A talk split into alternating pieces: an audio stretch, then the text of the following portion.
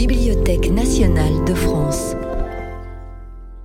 Un nouveau cycle de conférences invite à une plongée dans les mauvais genres littéraires. Cette première séance explore les domaines de la peur et de l'épouvante. Je tournai mon regard vers le plafond de ma prison. Il était à 30 ou 40 pieds du sol et semblait fait du même métal que les murs. Je remarquai dans un de ces panneaux une figure des plus étranges. C'était l'image du temps, comme les artistes ont coutume de nous le peindre, avec cette différence qu'au lieu d'une faux, il tenait un objet que je pris d'abord pour un de ces énormes pendules qu'on voit dans les vieilles horloges. Mais ce qui fixait surtout mon attention, c'est que cette machine, placée juste au-dessus de ma tête, semblait s'agiter. Je ne me trompais pas, le pendule se balançait avec une lenteur méthodique. Je suivis ses mouvements quelques minutes, puis, fatigué d'un spectacle aussi monotone, j'observais les autres objets du caveau. Bientôt, un léger craquement se fit entendre et d'énormes rats sortirent du puits. Attirés par l'odeur de la viande, ils montèrent en troupe vers moi et j'eus besoin de toutes mes forces pour m'en préserver. Cette lutte dura une demi-heure, une heure peut-être, car je n'avais rien pour fixer la fuite du temps. Quand je relevai les yeux vers le plafond, je constatai avec stupeur que le parcours du pendule s'était accru presque d'un yard. Sa descente était visible et sa vélocité s'était de beaucoup augmentée. Je remarquai aussi que son extrémité inférieure était formée d'un croissant d'acier, mesurant un pied de long, d'une corne à l'autre, et effilé comme un rasoir. Ajusté à une verge de cuivre, il se balançait en sifflant dans l'espace. Voilà donc le sort que me réservait l'atroce ingéniosité des moines. Les agents de l'acquisition m'avaient vu évitant le puits, et comme leur système consistait à faire une surprise de chaque supplice, il n'entrait plus dans leur esprit de me précipiter dans l'abîme. J'étais voué à un nouveau mode de destruction. Pendant combien d'heures cruelles ai-je compté les oscillations vibrantes de l'acier? Il descendait graduellement vers moi, pouce par pouce, ligne par ligne, toujours plus bas, toujours plus bas. Chaque seconde me semblait un siècle, et il s'écoula des jours avant qu'il vînt m'effleurer de son âcre haleine. L'odeur de l'acier aiguisé pénétra dans mes narines. Je priais Dieu de faire descendre le couperet plus vite et m'efforcer dans ma folie de me soulever pour aller au-devant du terrible couteau. Puis je retombai immobile, souriant à cette mort étincelante, comme un enfant sourit à un jouet précieux. Mon incessabilité dura peu, car en revenant à la vie, je ne pus apprécier la descente du pendule. Les agents qui me surveillaient, je ne sais d'où, avaient-ils profité de mon évanouissement pour arrêter la vibration. En revenant à moi, j'éprouvais le besoin de manger, tant il est vrai que la nature humaine réclame toujours ses droits, même au milieu des plus terribles angoisses. J'étendis mon bras gauche, aussi loin que ma sangle me le permettait, et je m'emparai du reste de viande qu'avaient laissé les rats. Comme j'avalais ma première bouchée, une pensée informe de joie, d'espérance traversa mon esprit. C'était, dis-je, une pensée informe et incomplète. Je sentis que c'était une pensée de joie et d'espérance, mais je sentis aussi qu'elle était morte en naissant. C'est en vain que je m'efforçais de la parfaire, de la rattraper. Trop de souffrance avait usé mes facultés habituelles. J'étais idiot. Le pendule s'agitait dans un plan formant angle droit avec la longueur de mon corps. Je vis que le croissant aigu avait été disposé de façon à me scier la région du cœur. Il raillerait la bure de ma robe, puis il reviendrait, reviendrait encore, répétant son oscillation meurtrière. Malgré la dimension de la courbe décrite, quelque chose comme 30 pieds, et l'énergie de sa descente, qui aurait suffi pour couper les murailles de fer elles-mêmes, il était de régler de façon à ne faire pendant plusieurs minutes qu'effleurer légèrement, superficiellement l'étoffe du vêtement. Je me figurais le son que produirait le croissant de métal traversant le tissu de ma robe, la sensation nerveuse que me causerait le frôlement de la tôle par l'acier. Le pendule glissait plus bas, plus bas encore. J'éprouvais un plaisir sauvage à comparer sa vitesse de haut en bas avec sa, vitesse latérale, à droite, à gauche. Il fuyait, loin, loin, puis revenait, oscillant au-dessus de mon cœur avec le glapissement d'un damné et l'allure féline d'un tigre. Alors avec cette joyeuse entrée en matière que nous devons évidemment à Pau. C'est la nouvelle euh, euh, Le puits et le pendule que j'ai entendu il y a très très très longtemps à la radio. Et euh, je ne repensais plus à ce texte, mais mon, ami de bureau m'a dit mais, mais lis donc ça. Je me suis rappelé qu'effectivement, il y a bien longtemps, j'avais j'avais eu des frissons de terreur un peu partout. J'étais peut-être beaucoup plus jeune, je ne sais plus. Voilà, donc c'est une, c'est une bonne entrée pour trembler ce soir. Alors, par contraste, il faut quand même que je vous dise d'emblée à quel point je suis heureuse qu'il y ait cette soirée. Parce que quand on décide d'un cycle à la BNF, c'est toujours assez long. Parfois, ils ne sont pas, euh, euh, comment dire, euh, désirés tout de suite par l'établissement. Là, ça a été d'emblée, mais il y a le nom de notre star du soir, François Angelier. Oui, c'est toi. et puis après, il y a eu 13 jours de grève, donc ça a un petit peu repoussé aussi. Et donc, on est passé du printemps à l'automne. Donc, ça fait très longtemps que, je nourris cette attente de, de cette soirée. Et, toute cette chose n'aurait pas eu lieu, déjà pour commencer, si je n'avais pas été avec François Angelier. Nous avons beaucoup ri j'espère que nous continuerons à rire, euh, non seulement avant que ça débute, comme tout à l'heure, mais pendant les trois soirées. Alors, pourquoi est-ce que j'ai eu cette idée? Euh, C'est pas, pas pour parler de moi que je, vous dis ça, mais c'est pour voir comment, comment on travaille un peu ici, d'où ça peut partir des collections. Je suis ce qu'on appelle une chargée de collection, c'est-à-dire que je suis un domaine. Alors, je suis le domaine très sérieux, même s'il peut y avoir des textes drôles, très importants, très classiques, de la littérature française du Moyen Âge au XIXe siècle.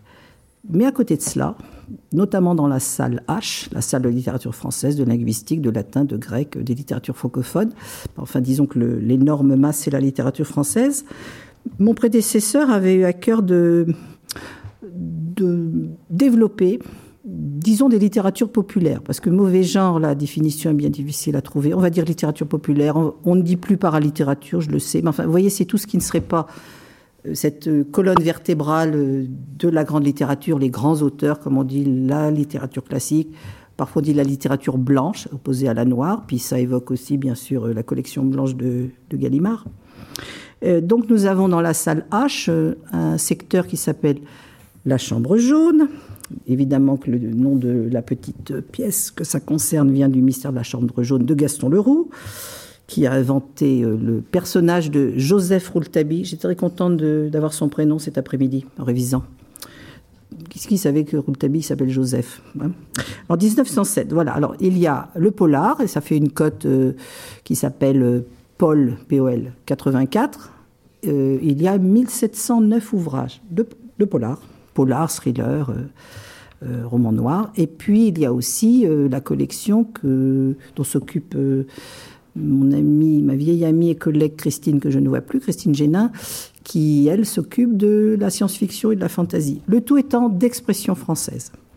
Le prédécesseur avait plutôt eu à cœur de faire le, le substrat historique du polar et de la SF, et puis nous, on va un peu plus vers la modernité et vers l'ensemble des littératures francophones. Voilà. Alors, je ne dis pas qu'il n'y a jamais eu les mauvais genres euh, à la BNF, mais c'est peut-être un peu moins fréquent qu'un colloque euh, sur l'histoire de la reliure, sur un auteur du XVIIe siècle, etc., etc. Non pas que je, prenne ça de haut, puisque c'est le cœur de mon métier. Mais j'avais envie euh, qu'on change un petit peu. Et puis, connaissant François, je me suis dit, ça va rouler. Euh, alors, vous, pouvez donc euh, trouver de nombreux ouvrages dans la salle euh, H, la salle G aussi, la salle des littératures étrangères, que je ne vais pas oublier. C'est richissime aussi dans Gallica. Dans Gallica Intramuros, ça c'est quand les auteurs sont plus récents, c'est-à-dire qu'ils sont, ils ne sont pas morts depuis 70 ans. Bon, donc vous imaginez bien que dans la masse documentaire qu'on a à la BNF, c'est aussi sans fin. Mais c'est peut-être un peu moins facile parfois à repérer que les grands auteurs, comme on dit.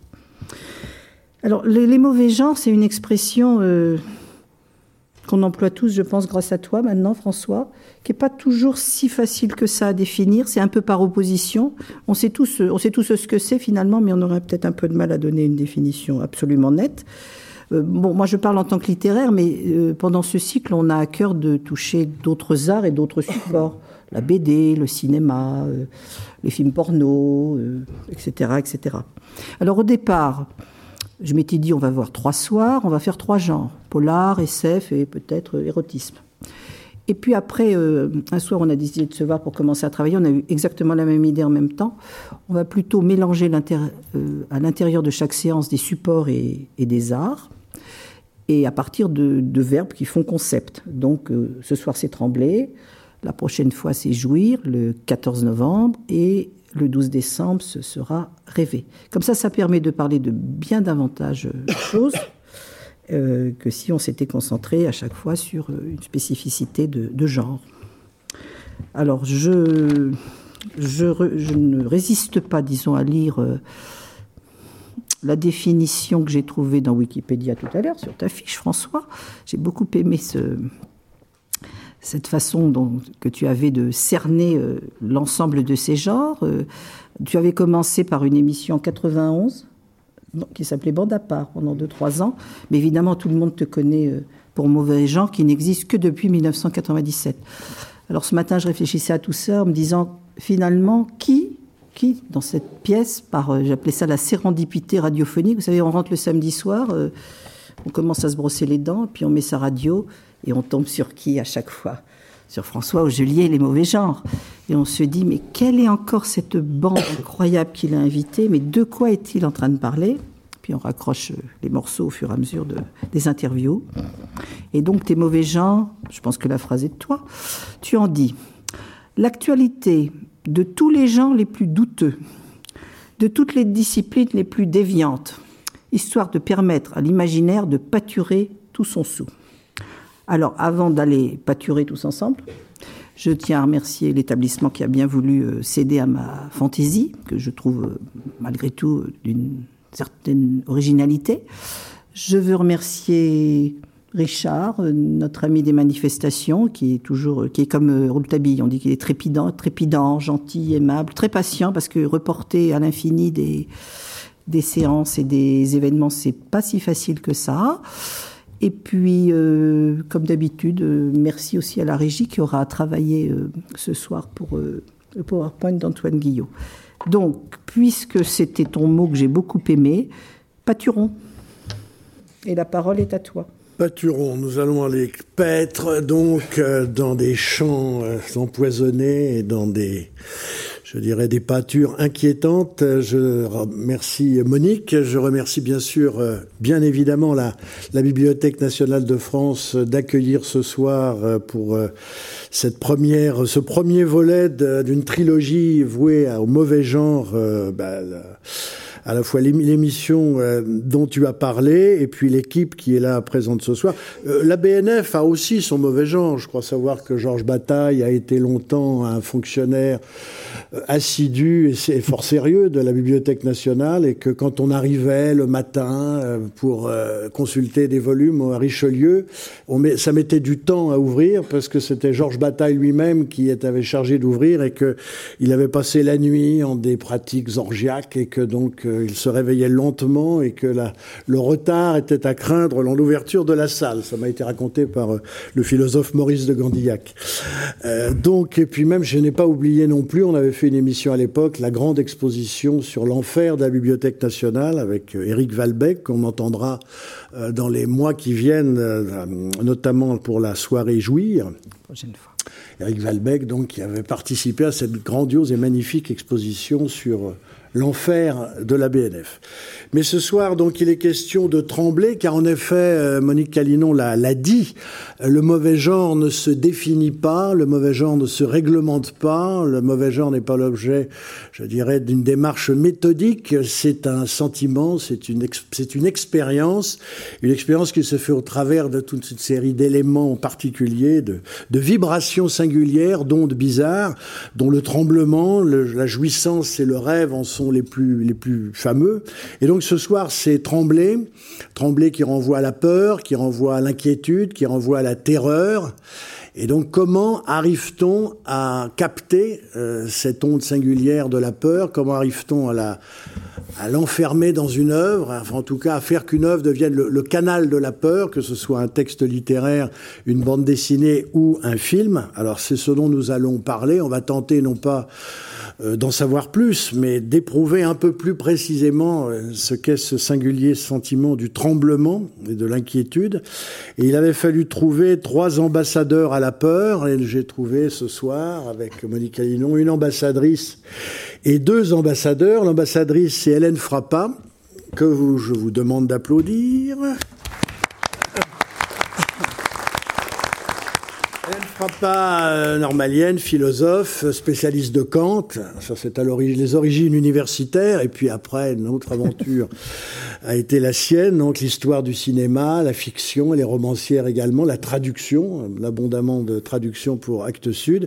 Et puis elle maintient quand même, Hélène, sa, une démarche, une approche analytique et philosophique de thèmes qui ne le sont pas a priori, évidemment. Et son dernier ouvrage correspond tout à fait aux thématiques que nous allons, à la thématique que nous allons traiter ce soir le gaslighting ou l'art de faire taire les femmes. Vous allez en savoir un peu plus en l'écoutant.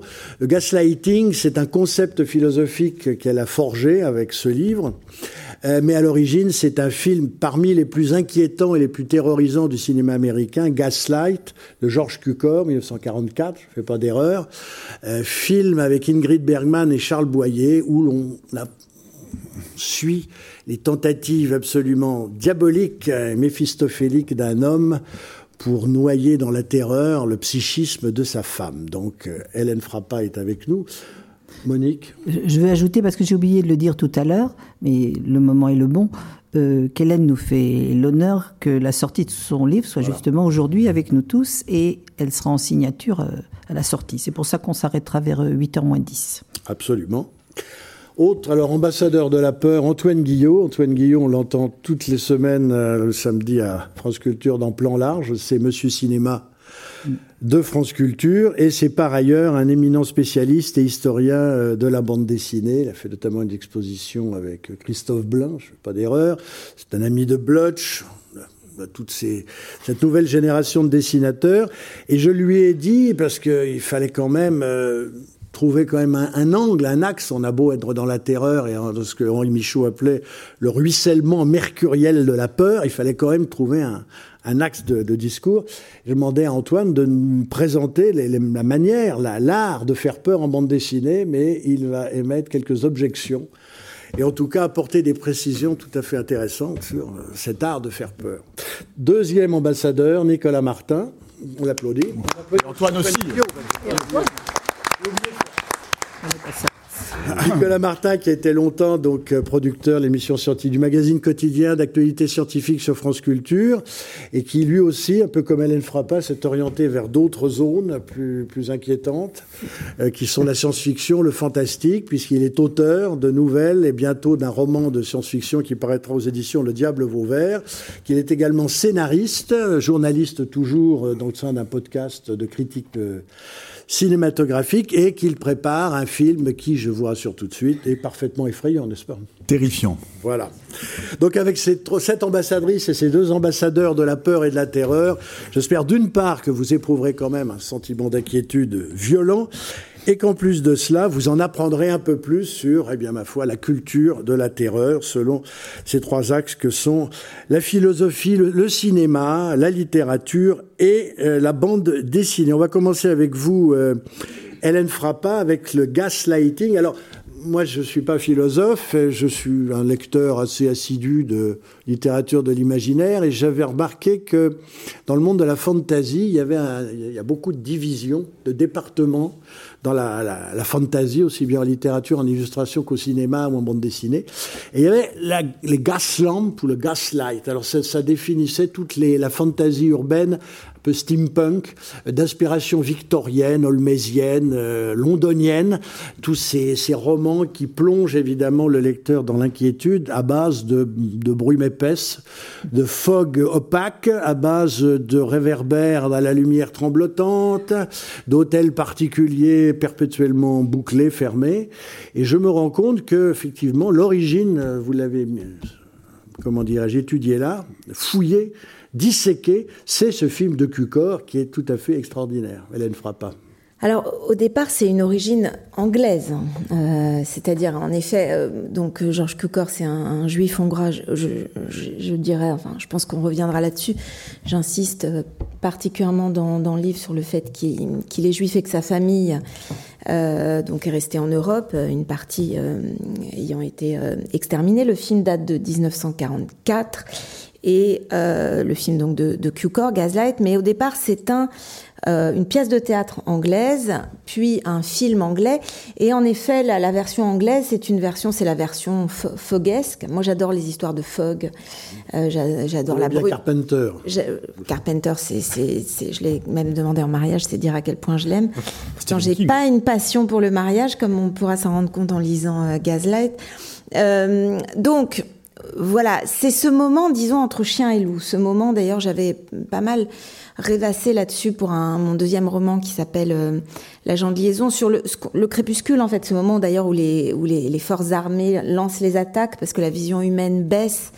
Donc, c'est ce moment-là. Donc, un, ça correspond en effet à tout un imaginaire assez victorien.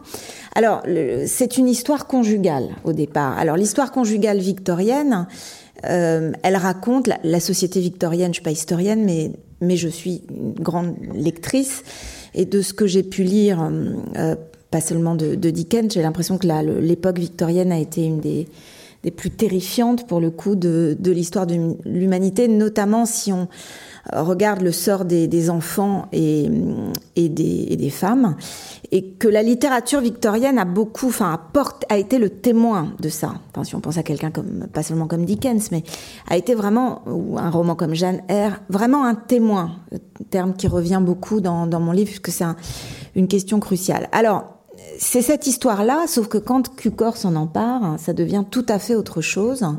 C'est-à-dire que donc on est en 1944, il prend un, un, plot, enfin une histoire victorienne qui est donc l'histoire de l'enfermement, de la captivité, l'histoire du mariage en fait traditionnel chrétien, contre lequel un autre Anglais, auteur de Paradise Lost, le poète euh, Milton, s'était élevé pour euh, adresser au roi une supplique contre le mariage chrétien enfin c'était le seul à vrai dire le mariage chrétien.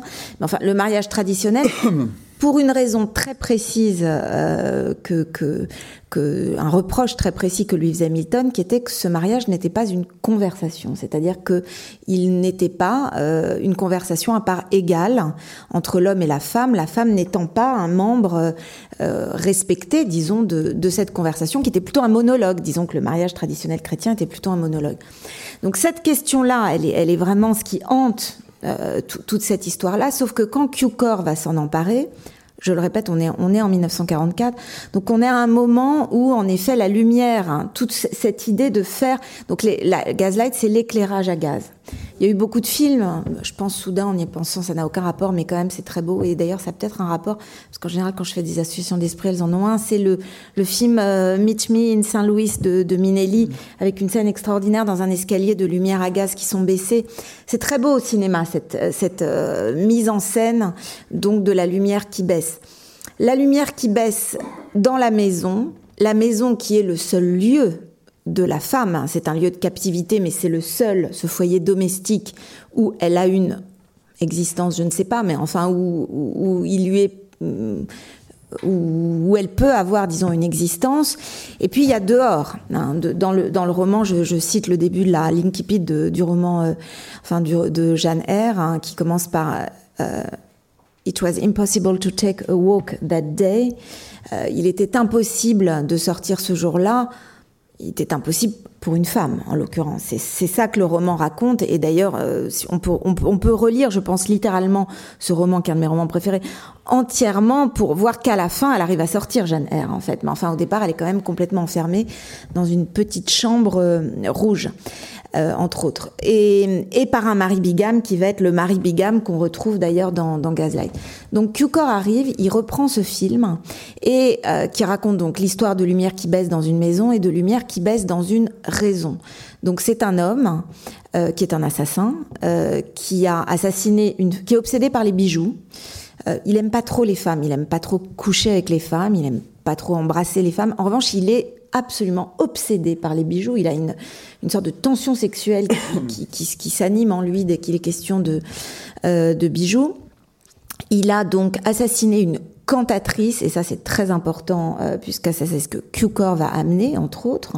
Donc une femme qui chante, qui a une voix, qui a une voix publique. À une époque, si on revient à l'époque victorienne, où c'est probablement une, enfin c'est une des manières d'exercer une voix publiquement, sachant que dans mon livre, je fais toute une généalogie de cette question de la voix, puisque euh, la, question, disons, de l'expression publique des femmes, qu'on peut traduire philosophiquement dans l'Antiquité par, disons, l'accession au logos, en vérité, les, ennuis commencent bien avant le logos, hein, c'est-à-dire qu'ils commencent avec le son même de la voix des femmes et le fait qu'historiquement, le son euh, de la voix est genré, en fait. C'est-à-dire que le son, ça c'est c'est Aristote. Hein.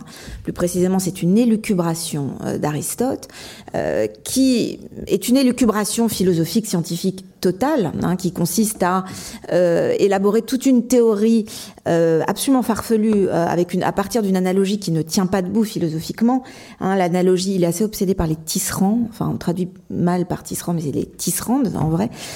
Euh, donc une analogie entre les poids des métiers à tisser et puis les testicules qui euh, descendent et qui donc permettent, qui garantissent une voix, une voix grave aux hommes euh, et qui vont de par cette voix grave, j'ai du mal à, c'est tellement, comment dire, farfelu, si vous voulez, il y a tellement aucune rigueur de, de, de raisonnement là-dedans que j'ai du mal à, restituer le raisonnement, parce qu'il n'y en a pas. Euh.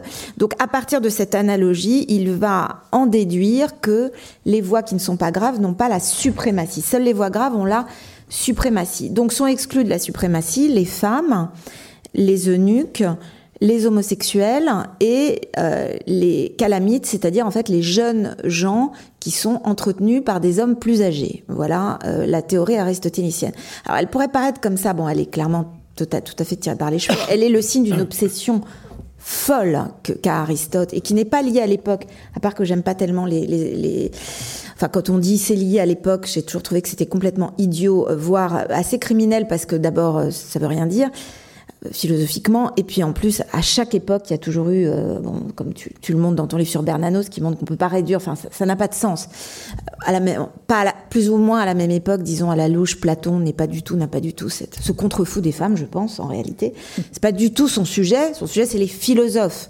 Les femmes peuvent même l'être. Chez Aristote, il y a une véritable obsession. Le truc, c'est qu'elle va quand même nourrir un certain nombre de choses historiquement, notamment les lois de Solon, et que cette question de la voix, euh, dans son genre qu'on retrouve dans toute la dans beaucoup de textes de la littérature grecque hein, qu'on retrouve chez Sophocle. Alors chez Sophocle c'est plus ambigu, qu'on retrouve chez Homère. Cette idée qu'il faut faire taire cette voix qui est repoussante, terrifiante, aiguë, effrayante, monstrueuse. Je cite beaucoup d'adjectifs euh, homériques ou, autres.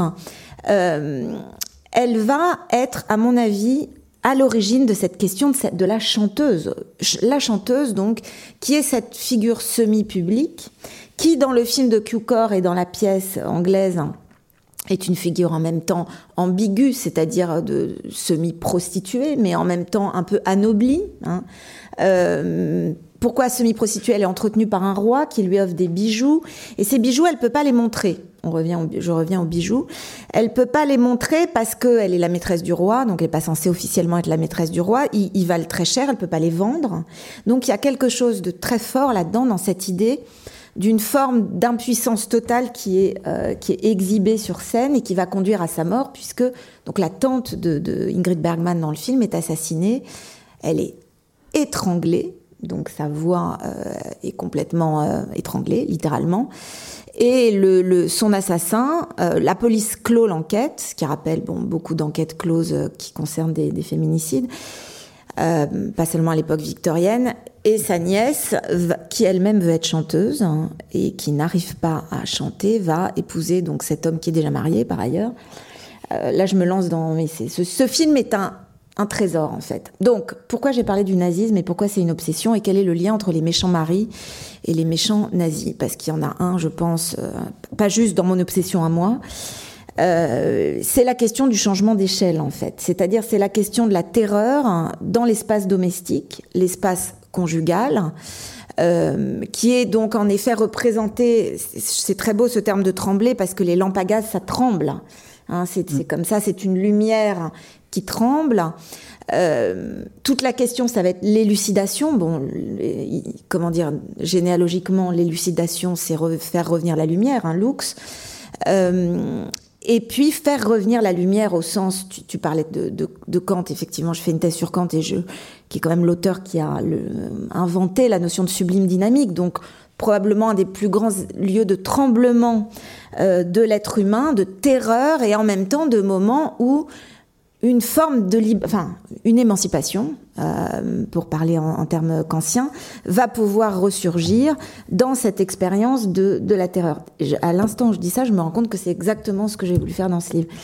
Euh, c'est-à-dire effectivement montrer comment Q-Core va, euh, dans ce contexte où qui repose sur une expérience collective des femmes, c'est-à-dire qui repose sur la terreur des femmes dans le mariage traditionnel. C'est un homme qui regarde sa femme et qui, bon, par exemple, il lui offre une broche.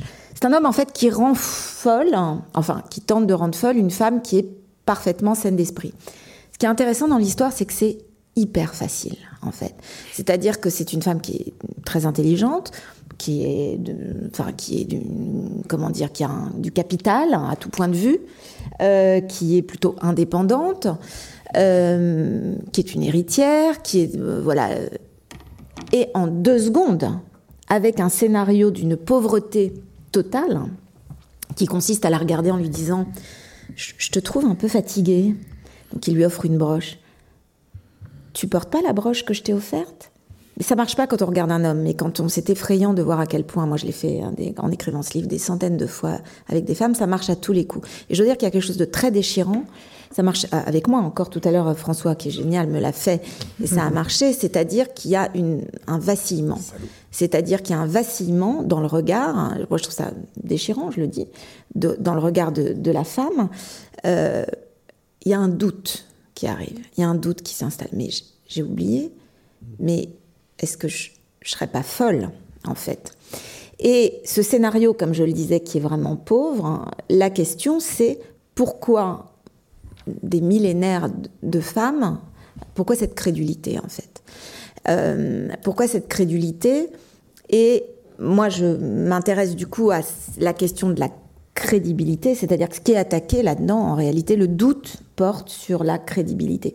Et l'effroi euh, terrible. Hein. Le, la, enfin, la plus grande terreur qui s'installe, c'est dans l'idée de n'être pas cru. Idée qui remonte, alors s'il faut remonter à, à l'origine, enfin à la première figure, disons, de celle qui a été terrifiée de ce point de vue-là, c'est Cassandre. Hein, C'est-à-dire cette. jamais cru. Hein. Pardon? Qui n'est jamais cru. Voilà, c'est une... fait qu'elle ne soit jamais crue. Voilà, en fait, c'est une femme qui est belle, donc on peut dire bon qu'elle est belle, mais les, les ennuis commencent. C'est-à-dire que c'est une femme qui est belle, donc elle est donc encore une fois, c'est un donc sans rigueur, euh, sans rigueur de raisonnement, mais il a une rigueur historique, ce donc. Enfin, il n'a pas une rigueur, il a une, il a une ancienneté, disons. Donc, elle est convoitée par Apollon. C'est le seul exemple de, de femme qui ne soit pas violée. Euh, il y en a qu'une, hein, c'est Cassandre. En général, il, enfin, jamais le dieu ne dit tu es vraiment très belle, est-ce que je pourrais coucher avec toi? Il la viole. Point final. Il se change en, en signe, il se change en bon, ou il se change pas, mais bon. Là, il lui dit, euh, il lui demande euh, elle dit non, en fait. Donc euh, non, je n'ai pas envie de coucher avec toi.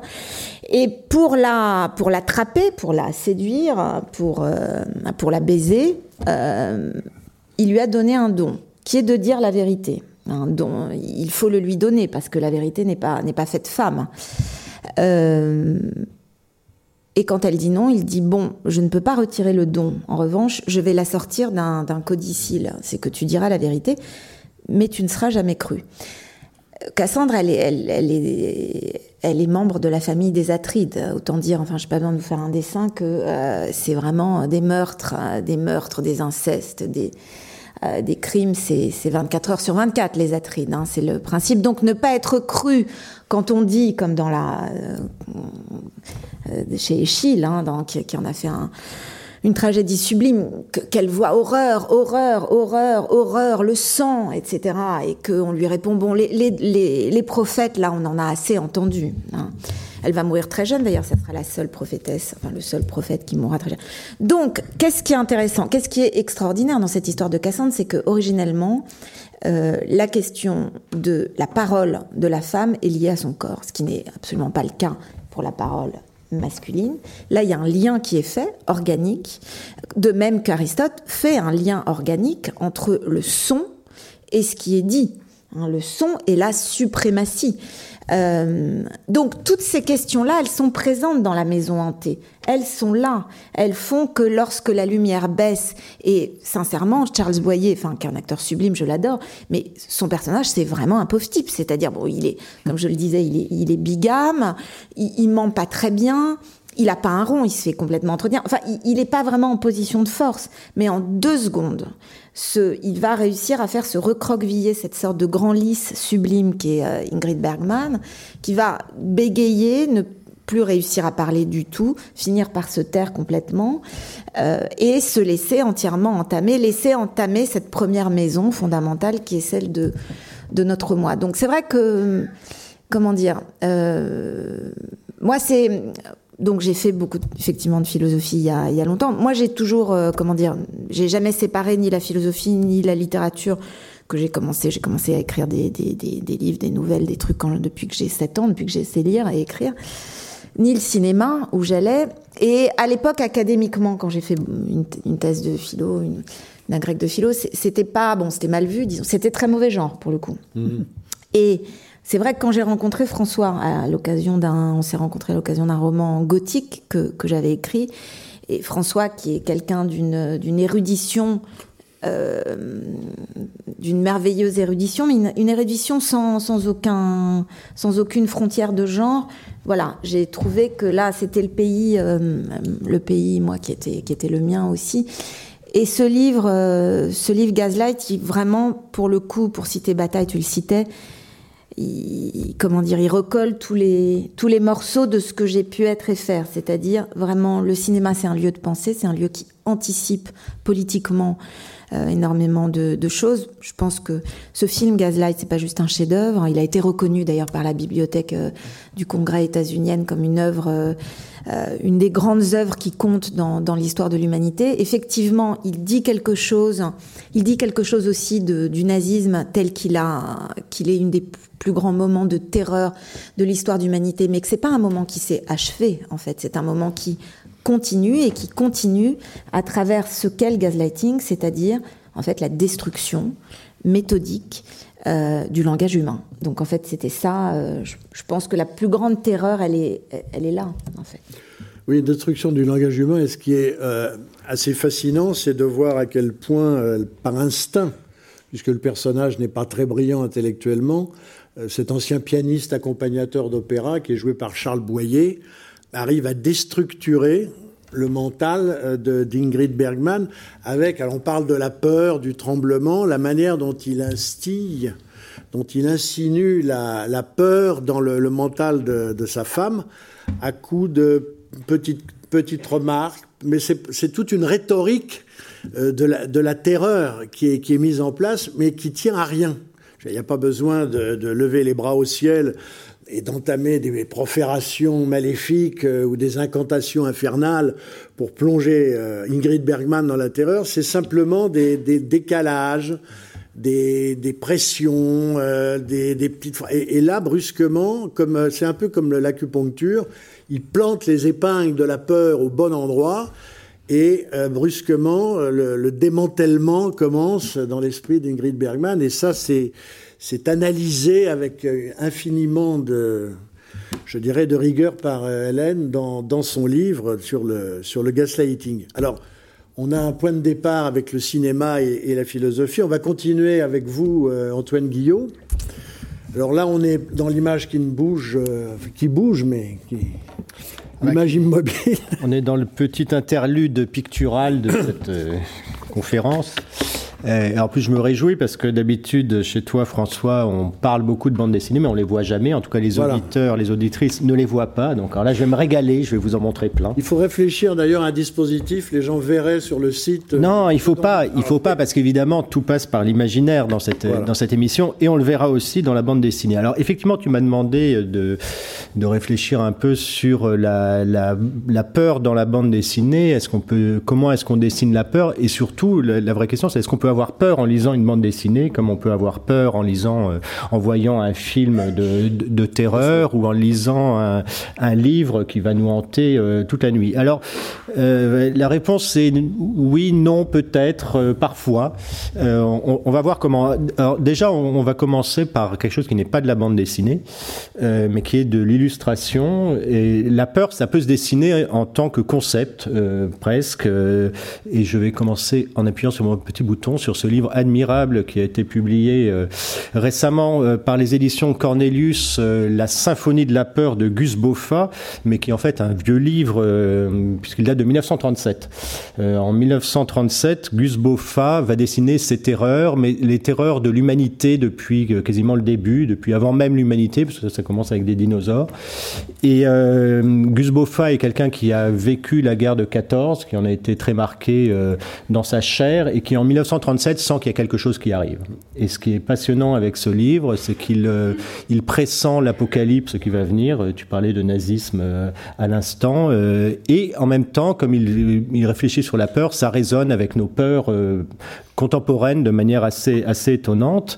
Euh, alors ça commence par exemple au Moyen Âge, vous avez cette, euh, cette peur errante dans les, dans les villages, euh, vous avez la peur de voir arriver au loin une horde de soldats, oui, quelque chose qui est très parlant par exemple en ce moment quand on est un, quand on un paysan, la peur chez soi des ruelles obscures qui hantent ces rues et qui va venir peut-être nous égorger la nuit, les peurs quotidiennes, et puis vous avez les peurs modernes, alors là ces troubles nerveux aux approches de l'an 2000, vous avez la masse qui apparaît. Et ce que pressent très bien, euh, par exemple, Gus Boffa, c'est le totalitarisme, c'est-à-dire la puissance de la masse et l'utilisation de la masse par des, euh, par des pouvoirs qui ne nous veulent pas du bien. Euh, par exemple, vous avez ici, on a l'impression d'avoir un meeting à Nuremberg qui est, qui, qui, est, tout à fait inquiétant. Et puis aussi quelque chose qui est beaucoup plus métaphysique, qui est la peur de la dépersonnalisation. Enfin, c'est le doppelganger.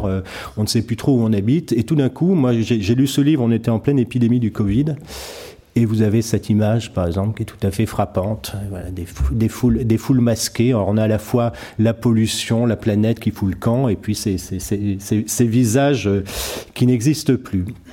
Alors, la peur, c'est quelque chose qui fait vendre aussi euh, beaucoup en bande dessinée. Ça a été un, un fonds de commerce d'une maison d'édition américaine qui s'appelait Ici Comics, euh, qui après-guerre euh, a fait toute une série de, de, de journaux, euh, des contes de la crypte à, à, The Vault of Horror, etc., qui ont posé un peu des canons de la représentation de la peur et qui a marqué beaucoup des... D'abord, on y retrouvait des très très grands dessinateurs qui après iront créer euh, MAD, par exemple, comme Wallace Wood, Jack Davis, euh, Harvey Kurtzman, euh, Will Elder et d'autres, qui aura une immense influence sur des grands dessinateurs, auteurs américains comme Frank Miller, Alan Moore ou, ou Art Spiegelman, mais aussi sur Stephen King. Stephen King vient entièrement de la lecture de tout ça quand il était gamin, et David Cronenberg et George Romero se revendiquent aussi.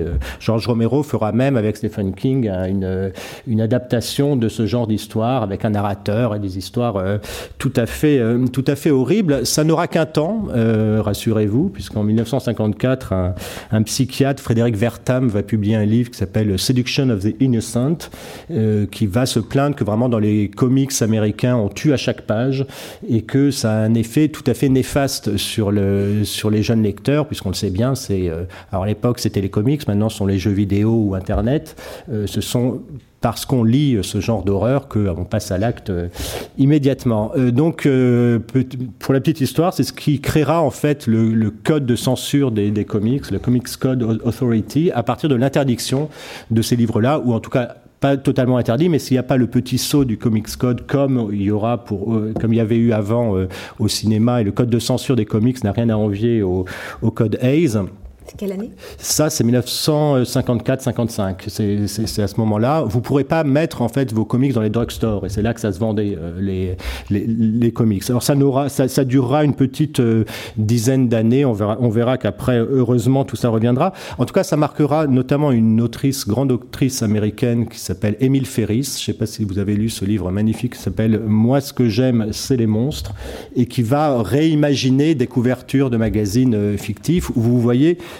toute une série, toute une série de monstres. Retenez cette phrase. Moi, ce que j'aime, c'est les monstres, parce qu'on va y, y revenir. Et puis, ça va renaître après les. le, ça durera à peu près dix ans en fait cette histoire de, Comics Code Authority, même s'il n'a été abrogé que très récemment. Mais grâce à l'underground, grâce à la contre-culture, des magazines comme Eerie ou Creepy vont faire revenir ça et révéler une nouvelle génération d'artistes comme Bernie Wrightson, que vous voyez euh, ici, ou euh, Richard Corben, qu'on verra plus tard. Alors, je ne savais pas que vous alliez commencer euh, cette rencontre avec du Edgar Poe. Là, vous avez deux adaptations d'images d'histoire d'Edgar Poe, et donc vous voyez ces, ces visages révulsés que je vous avais montré tout à l'heure. Je vous ai pas dit, hein, mais ce qu'on ce qu'on a vu au, au, début avait été exposé au Centre Pompidou, donc c'est dire si les mauvais genres sont partout. Maintenant, tous ces visages de la peur, donc vous voyez le, voilà, la découverte de l'horreur, on est, on est toujours révulsé. La vraie question, c'est est-ce que vous avez peur en lisant tout ça? Et ça, là, déjà, je n'en suis pas sûr. C'est-à-dire qu'en fait, la grande force, et c'est ce que raconte Émile Ferris dans Moi, ce que j'aime, c'est les monstres, c'est qu'en fait, le lecteur, à l'époque, et encore maintenant, s'identifie aux monstres avant tout. C'est-à-dire que généralement, ces affreux normopathes euh, qui sont, qui sont victimes de ces monstres, on les trouve euh, tout à fait lamentables. Ils nous rappellent nos parents. Nous, on est plutôt euh, du côté, quand on est adolescent, mais on est toujours un peu adolescent quand on lit ces histoires, on est du côté du, corps mal formé, de celui qui trouve pas sa place. Et en fait, ils sont beaucoup plus séduisants. Ça, c'est une première chose. Ça tient aussi au mécanisme même de la bande dessinée. C'est-à-dire que vous avez peur, mais quand se commet un meurtre, un crime dans la bande dessinée, non seulement vous aimez le monstre, mais le monstre c'est vous et c'est vous qui agissez. Pourquoi? Parce que la bande dessinée ne fonctionne que sur l'ellipse et que, alors voilà, autre exemple, Richard Corben, hein, bel, bel, exemple de monstre. Euh, je vous le donne encore, mais je vais un peu accélérer, sinon je vais vous faire toute la soirée. Voilà. Petit exemple, petit moment théorique de la bande dessinée grâce à notre ami Scott McCloud, euh, qui avait publié donc ce Understanding Comics, L'art invisible en français. L'art invisible, en fait, c'est ce qui se passe entre la vignette de gauche et la vignette de droite. C'est ce qui se passe dans cet espace blanc euh, qu'il appelle la gouttière en, en, anglais, qu'en français ça a été traduit par caniveau. J'aime beaucoup cette idée qu'il y a qu'il y a un caniveau dans lequel se passent les choses les, les plus sombres et par donc un système mental qui s'appelle, que lui appelle closure, alors là qu'on a du mal un peu à, à, traduire, ce qui fait que en fait, bon, qu'est-ce qui s'est passé entre, la, entre ces deux séquences? Bah en fait, c'est chacun de vous avait la solution. Mais en tout cas, si vous pensez que l'homme au premier plan est décapité par la personne au second, c'est vous qui avez abattu la hache. Et de ce fait, vous êtes quand même toujours du côté du monstre et vous êtes quand même toujours du côté de l'arrière-plan et pas du euh, et pas du second. Et ça, c'est un mécanisme que je trouve tout à fait passionnant dans la bande dessinée, qui fait qu'on pourra peut-être jamais vraiment avoir peur. Alors je disais, la, bande euh, la, peur, c'est quelque chose de commercial, c'est euh, un principe même qui va vous faire acheter, euh, qui a été développé, alors c'est la grande tradition du feuilleton, à l'époque où les bandes dessinées étaient prépubliées. Je prends un exemple canonique, vraiment le classicisme franco-belge par excellence, le Lotus Bleu. Le Lotus Bleu de Hergé est publié prépublié dans le Petit 20e. Euh, ça dure longtemps. C'est du 9 août 1934 au 17 octobre 1935, donc euh, plus d'un an, euh, un an et trois mois, pendant lesquels chaque semaine il s'agit quand même de faire acheter le journal. Ou en tout cas que le, le petit dise à ses parents Est-ce que tu peux m'acheter le journal? Parce que je voudrais bien savoir ce qui arrive à Tintin. Donc le moment où on a peur dans la bande dessinée classique principalement franco-belge, c'est toujours dans la dernière case en bas à droite. Pourquoi? Parce qu'après, il faut attendre une semaine pour savoir je, vous l'ai agrandi, mais que veut ce, Chinois euh, à ce brave Tintin qui se promène tranquillement dans la rue? Alors, réponse la semaine suivante, en fait, il veut le sauver euh, parce qu'on va le mitrailler. Mais à la fin, le même Chinois lui tire dessus. Mon Dieu, que va-t-il arriver à notre ami Tintin? Mais en fait, il s'agit de faire exploser la tasse de thé. On saura après qu'il y avait du poison dedans et qu'en fait, il voulait lui sauver la vie alors, il va utiliser ça. Euh, le, personnage s'appelle Didi. C'est un personnage important parce que pendant la première partie du livre, il essaie de lui sauver la vie et après, il n'aura de cesse que de lui couper la tête.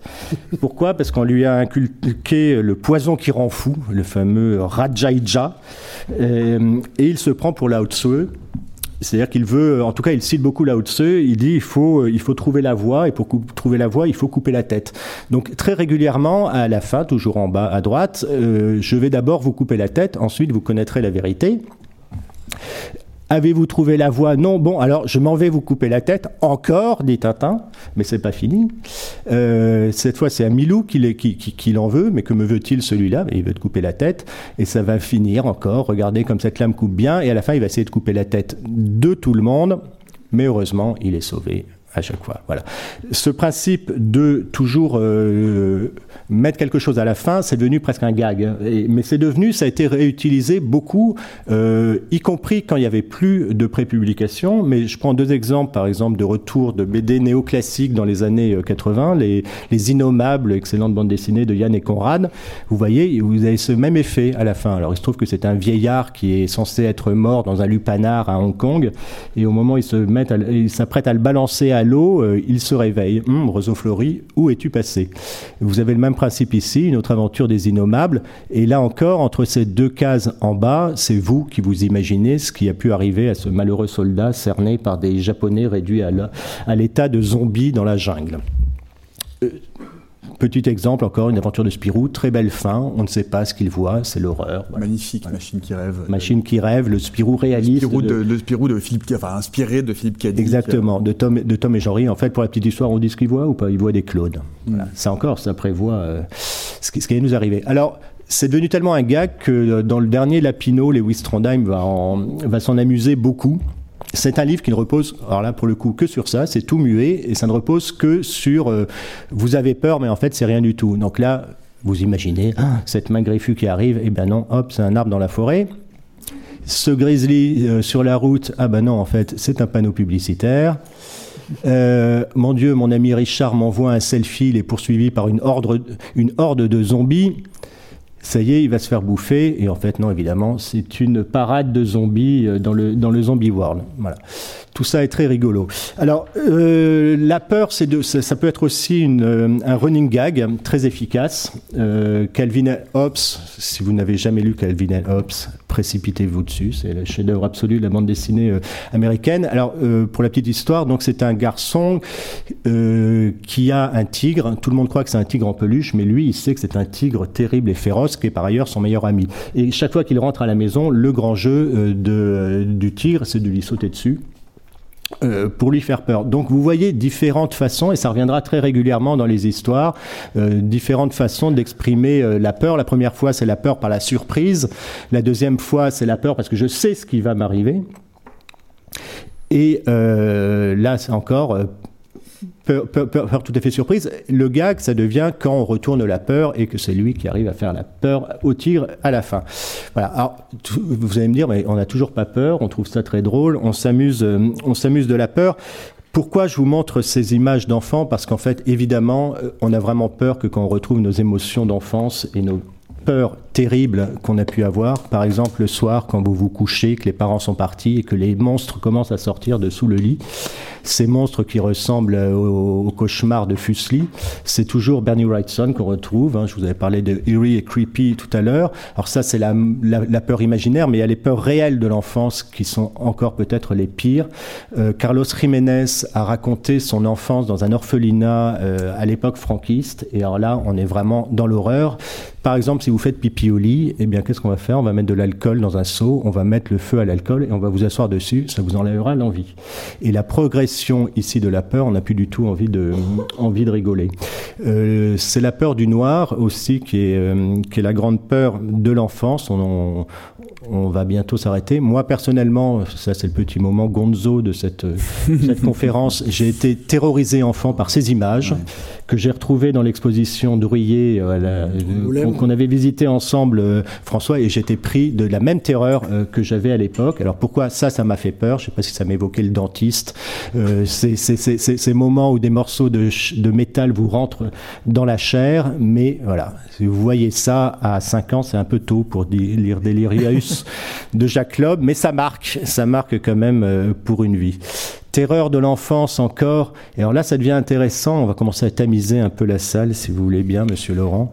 Euh, on n'a jamais peur comme lecteur que de ce qu'on ne voit pas. Mais ça, c'est pas au, l'éminent spécialiste d'aliens que je le raconterai, mais évidemment, ça vient, très très peur quand on est dans le noir et qu'on ne voit rien. Euh, Thomas Hoth creuse le noir euh, avec la carte à gratter, il fait apparaître un peu de lumière, mais vous ne saurez jamais ce qu'a vu cette petite fille, et c'est certainement ce qui est le plus terrifiant. Enfin, quand il montre ce qui est terrifiant, il y arrive pas mal aussi, hein, Thomas Hoth. Méfiez-vous de ce qu'il y a dans le rétroviseur de vos voitures. Alors on va finir par un dernier euh, exemple. Il s'agit de Bastien Vivès. C'est un livre pour enfants. Et alors, si je mets dans la même phrase Bastien Vivès et enfants, je vois qu'il y en a déjà qui ont, qui ont très peur. C'est en tout cas euh, quelque chose qui explore très bien euh, ce principe d'obscurité et de terreurs enfantines. Alors là, je voudrais un noir total. si vous le voulez bien si c'est possible, parce que tout ça est très joli. Donc, le livre s'appelle Attention chien méchant, donc vous vous attendez à ce qu'il y ait un chien méchant. Hein. Donc on est dans la lande la nuit. Alors le tout est en caméra subjective, on dirait au cinéma, éclairé par une lampe de poche vacillante. Ce qui est toujours euh, pas très réjouissant. Il y a un peu de son, il y a ce chien, voilà, et puis il y a un puits. quand on s'approche du puits, il y a des enfants dans le puits qui vous appellent à l'aide, qui aimeraient bien sortir. Ça tombe bien, il y a une corde à côté. Vous leur jetez la corde, vite, vite, dépêchons-nous. On grimpe, vous êtes prêts? Ouh J'ai trouvé ça formidable de faire un livre pour enfants comme ça, qui se termine par la terreur. Vous jetez votre lampe, vous n'avez plus aucun espoir, vous n'avez plus qu'à fuir. Voilà. Alors je vous remets un peu de lumière sur la fin. Ce sont des attitudes de la peur euh, dessinées par le grand Will Eisner, qui lui aussi a fait de la théorie de la bande dessinée. Et si jamais, bah voilà, vous voulez partir en courant, c'est le moment.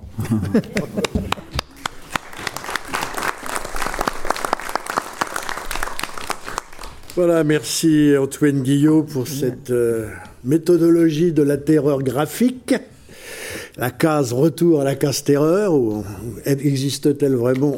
On ne sait pas. Alors on va terminer avec vous, Nicolas Martin. Les images qui bougent.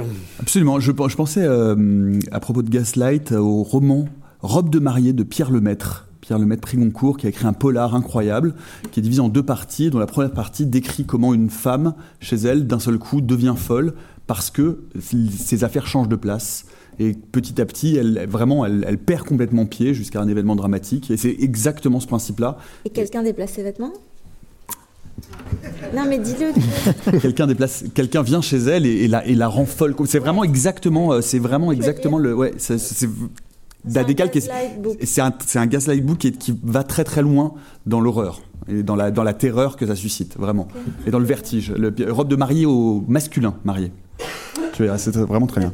Euh, alors du coup, moi, je, c'est évidemment très très difficile euh, en, en, 10 minutes. Il me faudrait là aussi 3 heures pour vous parler de ce que c'est que la, la peur au, cinéma. Euh, donc j'ai pris quelques, quelques jalons dans ma propre cinéphilie et j'imagine dans, dans, la vôtre. Ce qui est intéressant, c'est de, de, voir comment finalement trembler, la terreur, c'est l'essence même, c'est le point de départ de ces images animées. Hein. Vous savez que le, cinéma, c'est un art forain. On va dans des baraques voir des images en mouvement comme on va voir euh, l'homme se transformer en gorille, comme on va voir la femme araignée qui tricote sa toile avec des trucages qui vont être d'ailleurs immédiatement repris pour euh, faire les premiers films qui, vont, qui tâcher de représenter, de susciter une forme d'effroi en représentant euh, des réalités qui ne sont pas vraisemblables, de montrer un réel qui n'est plus réel avec le, cinéma de Méliès. Et c'est intéressant parce que le, cinéma de ce, ce, ces, images en mouvement, c'est construit même sur une légende que vous connaissez certainement, qui est la fameuse légende de la projection initiale euh, du film des Frères Lumière, l'entrée du train en gare de la Ciotat, dont la légende raconte que les gens se sont enfuis en hurlant de terreur. C'est une légende, hein, ça n'a pas été le cas, euh, parce qu'ils ne comprenaient pas, parce qu'ils pensaient que le, train allait traverser l'écran et, les, écraser. Mais c'est intéressant parce qu'il y a euh, un, rapport, un, article d'un journaliste dans Der Spiegel, d'un journaliste allemand, Helmut Qui dit « Ce court-métrage a eu un impact particulièrement durable. Oui, il a provoqué la crainte, la terreur et même la panique. Donc on voit bien que dès le départ, il y a dans l'image animée euh, cet élément de stupeur, d'effroi, euh, on ne comprend pas, et ça va être intéressant pour les spéciaux, on ne comprend pas comment on peut voir ce qui se déroule sous nos yeux, comment cela a pu être euh, créé par les artifices que le cinéma et que le cinéma initial et par la suite le cinéma fantastique et le cinéma d'horreur va déployer pour créer ces réalités terrifiantes. Et du coup, il y a quelque chose d'essentiel, de, paradoxal et de passionnant euh, quand on s'intéresse au cinéma euh, de, la peur, au cinéma fantastique, euh, c'est que finalement, le cinéma a pour ambition, mais comme les autres arts, mais peut-être le cinéma en tant qu'art populaire qu'il deviendra un peu plus que les autres, de susciter l'effroi de susciter un effroi collectif. C'est-à-dire qu'on va avoir peur ensemble. On va avoir peur. On n'est pas comme avec un livre euh, isolé dans son lit sous sa couette avec la lampe de poche à avoir peur, comme quand je lisais les premiers bouquins de Lovecraft et que j'étais terrorisé en entendant les pas euh, dans le cauchemar d'Innsmouth des profonds qui suivent et qui poursuivent euh, le personnage principal de chambre d'hôtel en chambre d'hôtel avec juste le bruit et l'odeur. et ça n'a rien à voir avec Jacques Chirac, pardon. mais ça sort de poisson en l'occurrence. mais du coup, du coup, voilà, susciter un effroi collectif alors que euh, la peur est essentiellement euh, un mécanisme de défense individuelle. À part quelques peurs, et d'ailleurs il y a des études scientifiques passionnantes à ce propos, où on montre, les scientifiques sont des grands sadiques, hein, comme vous le savez, qui se, qui se cachent pas forcément, on montre des images à des nouveau-nés, à des nourrissons, des images d'araignées de, de, et de serpents, et on se rend compte qu'ils ont des réflexes instinctifs de peur. Donc il y a une sorte de peur euh, qui serait transmise de culturellement, enfin par nos gènes, une peur génétique, parce que euh, ces, ces, ces images-là représentent un danger, euh, genre une sorte de, danger ontologique en quelque sorte, et, provoquerait des réactions même préculturelles. Mais néanmoins, euh, par exemple, moi, ma peur, c'est quand j'étais adolescent, c'est pas les sorcières, c'est pas les fantômes. L'exorciste, qui est un film remarquable, ne me fait pas peur. Moi, ce qui me fait peur, c'est l'homme à la. Moi, ce qui me fait peur, c'est Shining. Ce qui me fait peur, c'est Anthropophagus. Euh, et donc, par exemple, ben voilà, moi, quand je quand je dis, ben désolé, l'exorciste ne m'a pas fait peur, tout le monde me dit, mais c'est pas possible, c'est absolument terrifiant. Donc, comment susciter une peur collective quand on est face à une somme de peurs individuelles.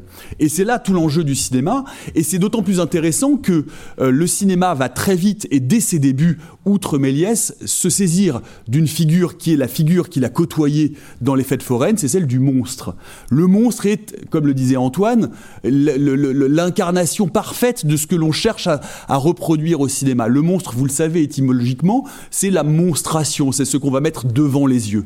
Et donc, dans un premier temps, dans ces premières années du cinéma, eh bien très vite, euh, les productions euh, hollywoodiennes, américaines notamment, vont se saisir avec Universal des monstres, des monstres de la littérature et de, pour leur donner corps, pour les montrer, pour montrer à l'image ce qu'on ne pouvait avant que se représenter de l'illustration, mais souvent individuellement avec euh, notre propre bagage intellectuel, avec notre propre imaginaire. avant que maintenant, aujourd'hui, je vous dis Frankenstein, tout le monde a Boris Karloff immédiatement en tête, mais avant, ça n'était pas le cas. C'est-à-dire que le cinéma a imposé un imaginaire collectif, une peur, a mis un visage collectif sur ces peurs qui auparavant étaient des peurs euh, individuelles. Et donc, ben voilà, euh, la terreur au cinéma, trembler ensemble, c'est d'abord montrer ces créatures, montrer ces monstres qui sont là pour effrayer, euh, c'est montrer l'étrange et, et, et, petit à petit révéler l'étrange, le mettre en lumière, c'est-à-dire le mettre dans la lumière des projecteurs. Évidemment, on pense aux Freaks de Todd Browning, mais qui joue sur l'étrangeté, sur le bizarre et qui renoue avec ses origines foraines, mais les premiers films, c'est euh, les premiers films de Dracula, L'homme qui rit. On est dans les années 20, donc on est vraiment au tout début. Frankenstein, un peu plus tard, euh, avec les, les Universal Monsters qui arrivent dans, dans, les années 30 et avec la première grande vague qui va devenir célèbre. mais on est d'abord dans cette, dans, dans, dans cette volonté donc de représenter l'innommable, l'irreprésentable, le terrifiant et ce qui appartenait donc à nos, à nos imaginaires individuels. Et puis, et eh ben, une fois qu'on a montré les monstres, qu'est-ce qu'on fait?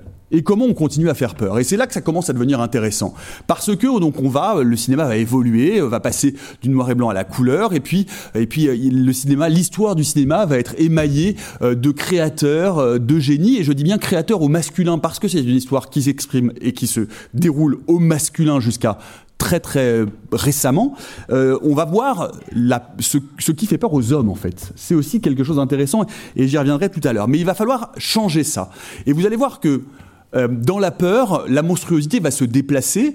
Une fois qu'on aura représenté les monstres, on va aller chercher les monstres intérieurs. Et l'un des enjeux de la peur au cinéma va très rapidement euh, être celui de notre monstre et de la monstruosité, et donc finalement de ce qui fait peur aux hommes, c'est-à-dire d'un seul coup ces créatures, ces êtres qui n'ont plus la censure de la société et qui vont pouvoir donner libre cours à leur monstruosité intérieure. Et on arrive donc euh, sur la figure du tueur de femmes qui apparaît très très tôt aussi euh, dès les années euh, dès les années 50. Mais là, en ce moment, à partir d'aujourd'hui, justement, il y a une, une rétrospective vraiment foncée au cinéma d'un certain nombre de, films de, Mario Bava. et c'est intéressant parce que Mario Bava, son, son premier film, puisque il a aidé à faire un certain nombre de films, il a assisté à des films, mais le premier film qu'il signe seul, c'est Le Masque du Démon.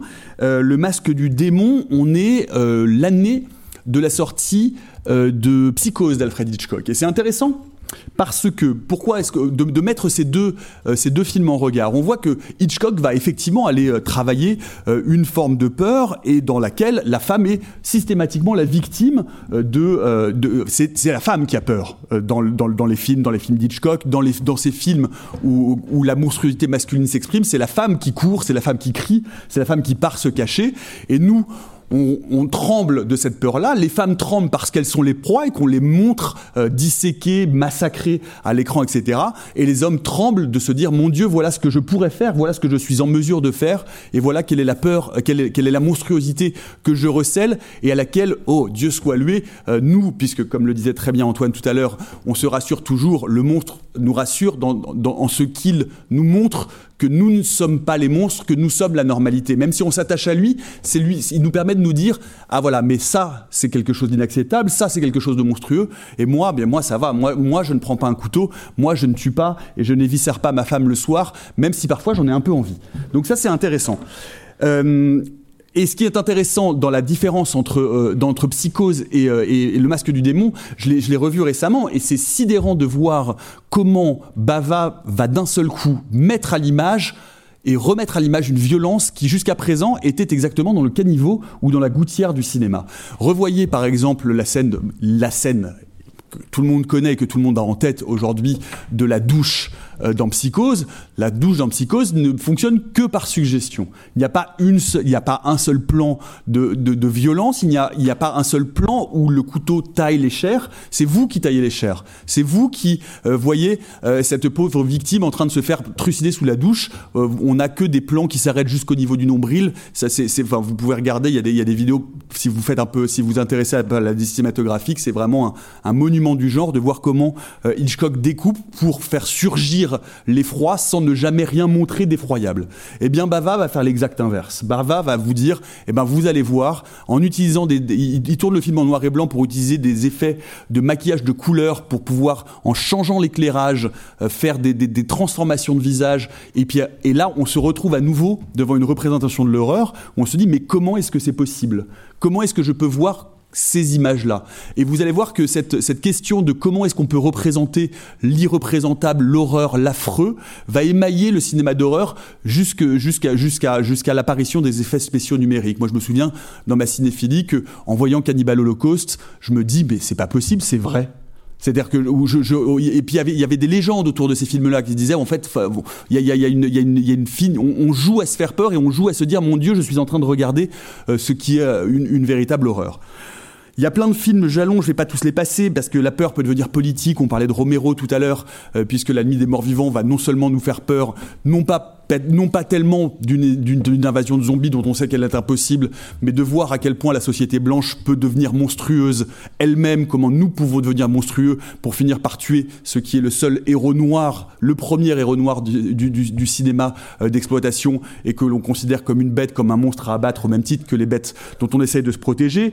On parlait évidemment à partir de 79 et du, du développement des effets spéciaux, du contre-pied total que prend Ridley Scott dans Alien, puisque pour faire peur et il, va changer complètement de braquet puisque jusqu'à présent, la créature, l'extraterrestre, le monstre, donc en pleine lumière, c'est celui qu'on doit montrer, et c'est les money shots, c'est les, plans qui coûtent cher et que les gens viennent voir. Euh, si vous pensez à tout le cinéma d'exploitation des années 60-70 de science-fiction, il y a le monstre qu'on vient voir, et ça va être le monstre qui va être le centre d'intérêt, et quand on, voit, quand on finit par voir le monstre, même l'étrange créature du lac noir, et eh ben, plein feu, plein projecteur dessus, on doit le voir sous toutes ses coutures. Ridley Scott décide que bah, lui, il ne veut pas voir un monstre, il ne veut pas voir un homme, un être humain dans un costume, donc d'un seul coup, il va retirer le monstre à notre regard, et en retirant le monstre à notre regard, il va créer une nouvelle forme de peur, qui est la peur de l'incompréhension, la peur du hors-champ, en renouant avec finalement cette peur de ce qui se cache dans l'ombre, ce que je ne vois que partiellement, et donc en nous redonnant à nouveau, à l'inverse de ce que fait le cinéma depuis les années 20, la liberté, le libre champ d'imaginer ce que le monstre est. Et c'est beaucoup plus terrifiant que de voir un monstre, parce que finalement, le plan final où on voit euh, la créature dans les réacteurs du vaisseau en train de se faire brûler, eh ben, on voit à nouveau un être humain dans un costume et elle est beaucoup moins effrayante que quand elle se déploie et qu'on la prend pour des tuyaux. Bref, je ne sais pas, est-ce qu'il me reste encore un peu de temps? Un tout petit peu. Euh... Voilà, de, de, de, ah, il me fait peur. On, non, on pourrait pas, on pourrait, on pourrait Ça, c'est le signe que vous ne voyez pas quand vous écoutez la radio. C'est les tentatives de François Angelier d'arrêter le chroniqueur. On pourrait parler, on pourrait parler La rapidement de, des cinq minutes. de Massacre à la tronçonneuse de Toby Hooper, euh, qui vient de ressortir dans une magnifique édition euh, collector en, en DVD, ou du projet Blair Witch, par exemple. Le projet Blair Witch, c'est passionnant. Voilà un film qui vous fait peur en ne vous montrant aucune image qui fait peur. Voilà un film qui vous dit, regardez, je ne suis plus une fiction, je ne suis plus là pour vous montrer un monstre, je ne suis que réalité. Et donc en changeant le registre et le rapport qu'il entretient avec le spectateur du cinéma, puisque le projet Blair Witch vous dit, vous ne venez pas voir un film de fiction, je vous demande d'accepter, spectateur, que ce que vous allez voir à l'écran est un documentaire, a été filmé réellement. Donc je vous demande de ne plus croire à ma nature fictionnesque, et à partir de là, eh bien, si ce que je vois à l'écran n'a ce que je vois à l'écran n'a plus besoin d'être extrêmement monstrueux, parce que si ce que je vois à l'écran est réel, et si à un moment donné je vois une porte s'ouvrir toute seule, et qu'il n'y a pas de courant d'air, c'est qu'il se passe quelque chose, et que ce quelque chose est réel, et donc on retourne dans quelque chose qui va plonger dans nos imaginaires d'enfants et dans la crainte euh, que l'on peut avoir de ces événements extrêmement banals, mais qui néanmoins sont porteurs d'une peur euh, absolument démesurée par rapport à, ce qui est représenté à l'image.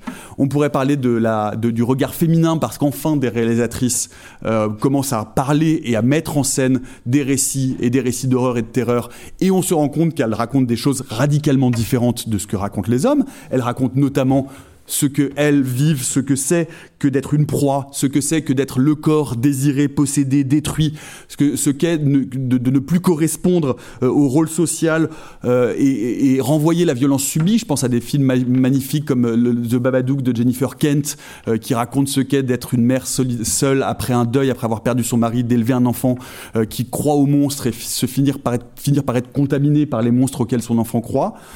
Et, euh, et puis voilà, et puis, euh, et, puis, et puis il me reste plus beaucoup de temps, mais vous dire que finalement, ce qui est terrifiant, c'est qu'aujourd'hui, alors que paradoxalement, le cinéma peut, grâce aux effets spéciaux numériques, absolument tout représenter comme on n'a jamais pu le représenter, et dans des économies qui ne sont plus du tout les économies euh, qu'ont connu le, le- le cinéma euh, des années 60, euh, où je pense notamment à Ray Harryhausen, avec une simplicité, on n'est plus obligé de faire de l'image par image, on peut tout représenter, eh bien on n'a jamais aussi aussi peu eu peur au cinéma que depuis que tout est représentable. Euh, les effets spéciaux nous ont jamais ont, complètement cassé cette magie initiale qui est de se dire comment est-ce que ça a été fait, comment est-ce qu'on peut représenter ce que je suis en train de voir à l'écran. Ben, puisque tout est représentable, plus rien n'est réel, et si plus rien n'est réel, ben, plus rien ne fait peur parce qu'on ne croit plus à rien. Donc moi je trouve que les effets spéciaux numériques ont détruit en grande partie notre faculté à nous émerveiller et notre faculté à ressentir la, peur sur un, grand écran.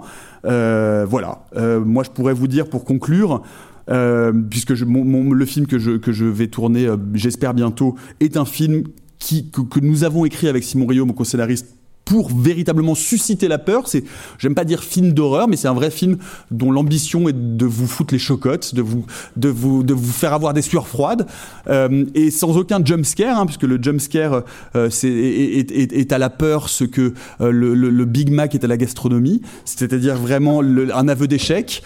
Euh, le jump scare, vous savez, c'est quand euh, on sait plus comment faire pour faire peur, donc il y a la musique et la vous faites bouh voilà. Ça, ça, autant aller dans un train fantôme, c'est beaucoup plus drôle. Et il y a des vraies personnes qui sont enfermées toute la journée, déguisées en gorille sous 40 degrés de chaleur et qui passent un très bon moment grâce à vous.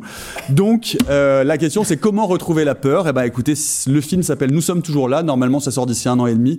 Et euh, je vous laisserai juge de savoir si j'ai réussi, par des moyens détournés, à vous faire, à vous foutre un peu euh, les, les pétoches. Voilà.